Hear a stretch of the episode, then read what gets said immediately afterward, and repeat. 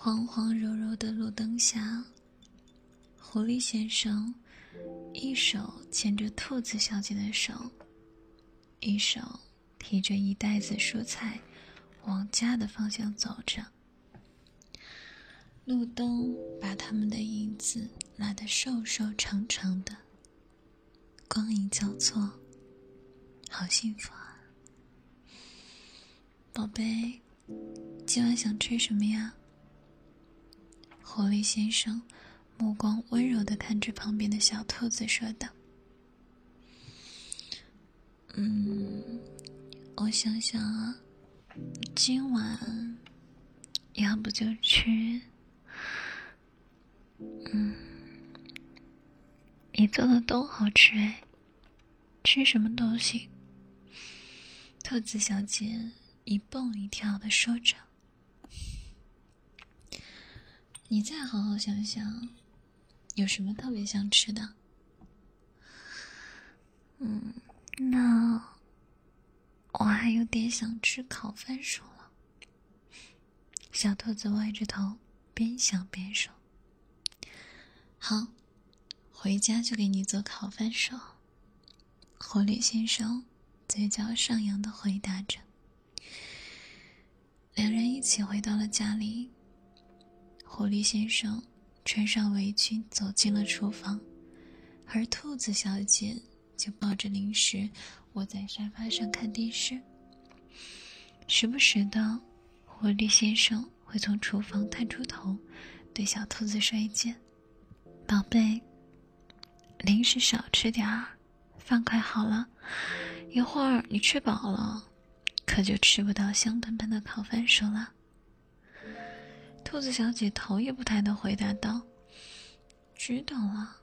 ”狐狸先生对着小兔子无奈的笑了笑。过了一会儿，狐狸先生从厨房走出来了。“小兔子，快过来吃饭啦！”番薯的香气一下子弥漫了整个房间。兔子小姐大步走向餐桌前，低头闻了闻。香甜香甜的，闻着就感觉好好吃。嗯，那你快尝尝，是不是你喜欢的味道？狐狸先生笑着问道。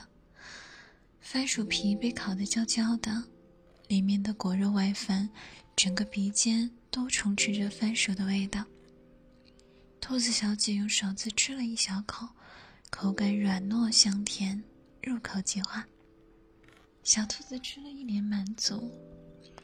小狐狸，好好吃，你也快尝尝。好吃就多吃点，还有好多呢。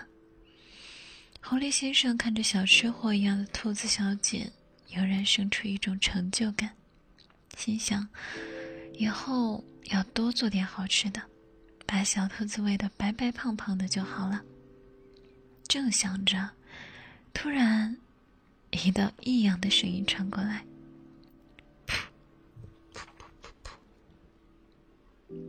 狐狸先生愣了一下，只见兔子小姐的脸颊以肉眼可见的速度变得通红通红的。小狐狸，你你没听见什么吧？兔子小姐声音极低的问着。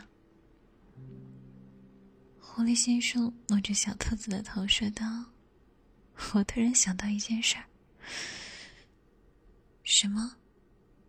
什么事儿啊？就是以后不能再叫你宝贝了。啊？为什么？